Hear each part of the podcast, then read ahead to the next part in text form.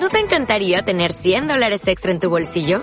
Haz que un experto bilingüe de TurboTax declare tus impuestos para el 31 de marzo y obtén 100 dólares de vuelta al instante. Porque no importa cuáles hayan sido tus logros del año pasado, TurboTax hace que cuenten. Obtén 100 dólares de vuelta y tus impuestos con 100% de precisión. Solo con Intuit TurboTax.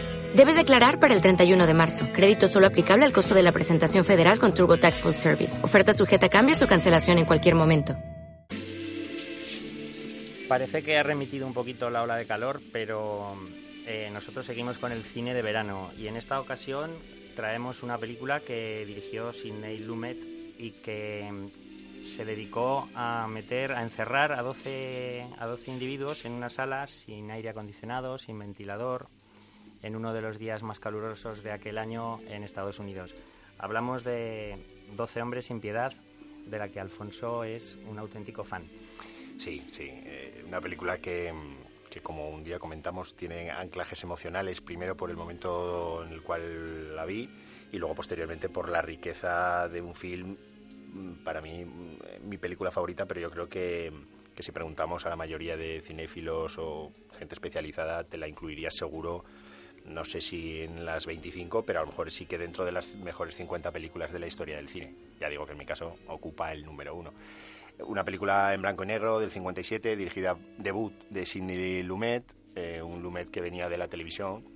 Mo Frankenheimer pues, era un poco el, exponente del cine, de, los realizadores de televisión que dieron el salto a, la gran pantalla. Hoy en día estamos mucho más acostumbrados a esto. De hecho, incluso pasan del cine a la televisión, porque ahora es, un momento dorado de la televisión, pero en ese momento no era tan común.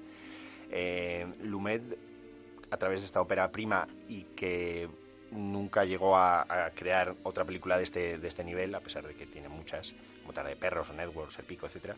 Pero eh, 12 Hombres sin Piedad eh, es una película que, que a través del guion para la televisión de Reginald Rose, a este respecto decir que normalmente se cree que es una, es una película que viene del teatro, que, a, raíz del teatro pues se ha, se ha llevado al cine y, no, realmente Reginald Rose lo que hizo es escribir un guion para televisión, para la CBS en creo en el 53 o en el 54 y a raíz de allí pues eh, él modificó el guion para adaptarlo tanto al teatro como al cine. Fue, como digo, Lumet quien pues con este guion de Reginald Rose lo, trasladó con un elenco eh, muy brillante donde pues sobre todo destaca Henry Fonda pero podemos tener, sabemos que está ahí Martin Balsam, eh, tenemos también al gran Lee J. Cobb, Jack Warden, E.G. Marshall o Jack Klugman, en una película que sobre todo como dentro de esta sección de, cine de verano pues desprende mucho mucha tensión mucho calor todos los personajes sudan mucho la ubicación de la cámara de Sidney Lumet el trabajo de, fotografía también es, muy brillante como pues desde planos generales va bajando la cámara a, la altura de los personajes y es una película que narra eh, o es la deliberación de un jurado popular sobre un caso de homicidio, en este caso, pues su supuesto hijo que ha asesinado a su padre. Entonces, bueno, pues eh, eh, tienen que deliberar y lo que aparentemente es un caso claro, donde se ponen de relevancia pues eh, uno de los problemas de los jurados populares, ¿no? que es bueno, pues que pueda haber cierta tiranía en las decisiones o que mm, o que bueno pues puede haber muchos prejuicios previos que lleven a tomar una decisión acelerada.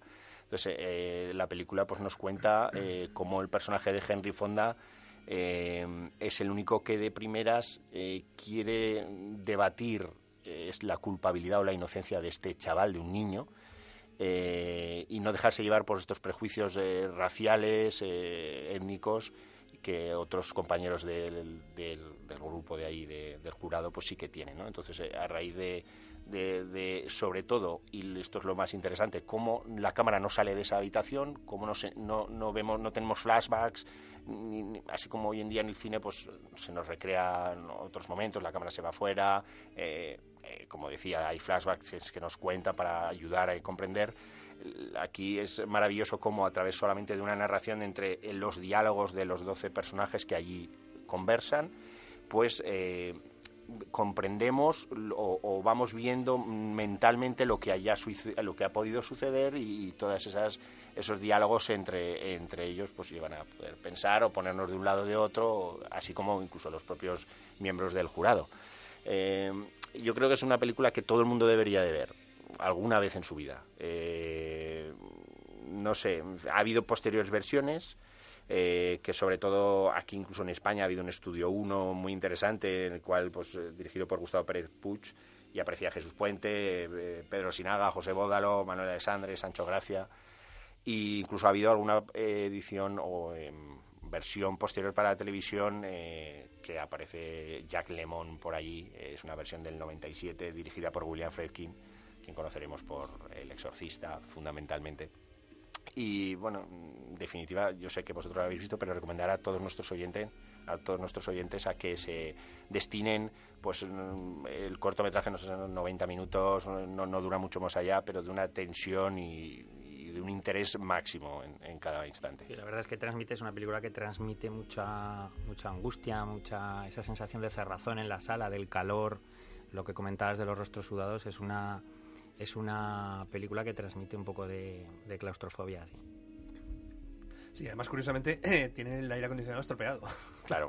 y hay un momento, además, también, yo creo que un poco mágico dentro de la película, cuando eh, abren la, ventana y está lloviendo. Hay una tormenta de verano, o sea, es, es tan, tan real, tan verídico, o sea, que, mm, parece que estás dentro de la, de la propia sala del, del, debate de jurado, ¿no? Hay una cosa que comentabas antes, eh, eh, Alfonso, y es el respecto al tema de que no hay ningún flashback, sino que la historia nos la van contando a través de los personajes que están ahí encerrados en esa sala tan, tan pequeña, ¿no? Y es que eh, es, novedoso, ¿no? Eso de que la historia no tú no tengas ninguna referencia directa, sino que te la van contando y sobre todo a ti te van manipulando de alguna manera con las opiniones de cada uno de los arrastrado y a su vez los miembros del jurado son manipulados por el personaje de Henry Fonda. Y es que la película yo creo que eh, partiendo de la base de que defiende la institución del jurado, que es una institución que en Estados Unidos tiene mucha mucha tradición. Eh, partiendo de la base de que la, defiende, que la defiende, sí que te expone claramente los pros y los contras, las ventajas y los inconvenientes, ¿no? Muy, muy claramente.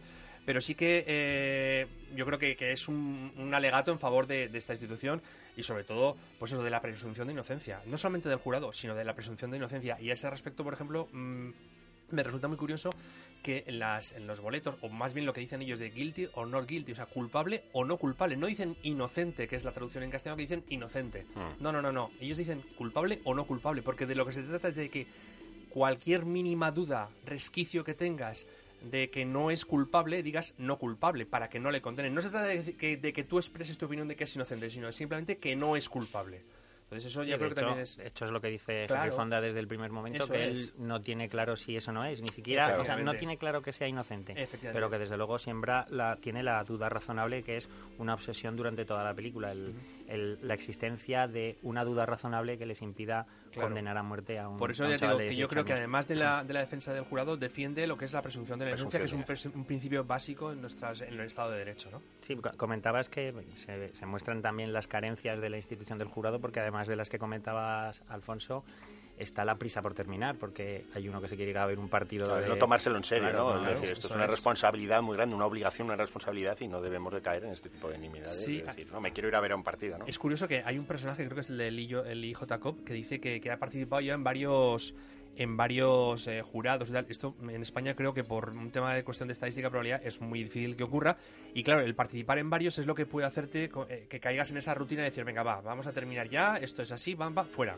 ¿No? Y, hay que tomárselo en serio. Es algo muy Trivializar algo tan claro, es algo muy importante. La, la, vida de un hombre y además en ese sentido también el plano del principio del juez es, muy bueno. O sea, y e cómo enfoca el chaval que está hundido ahí. Y, y no solamente antes de enfocar al chaval, cuando se ve que los miembros del jurado se retiran para deliberar y hay unos cuantos que miran al, chaval. Sí. esos son unos planos. Ya, lo han juzgado. En ese momento varios ya lo han juzgado. Eso es, eso es. La película tuvo tres nominaciones, si no me equivoco. Película, director y guion, adaptado.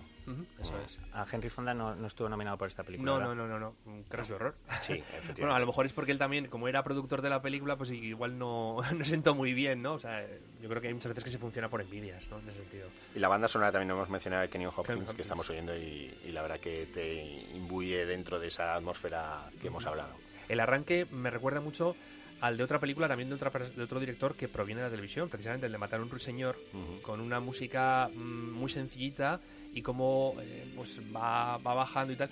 Y, es que eh, mm, yo creo que el, mundo de la televisión pues eh, traía a directores como Mulligan o como decías Frankenheimer mm. o el propio Cindy Lumet que, traían un poco sus, sus técnicas de la televisión al, al mundo del cine, ¿no?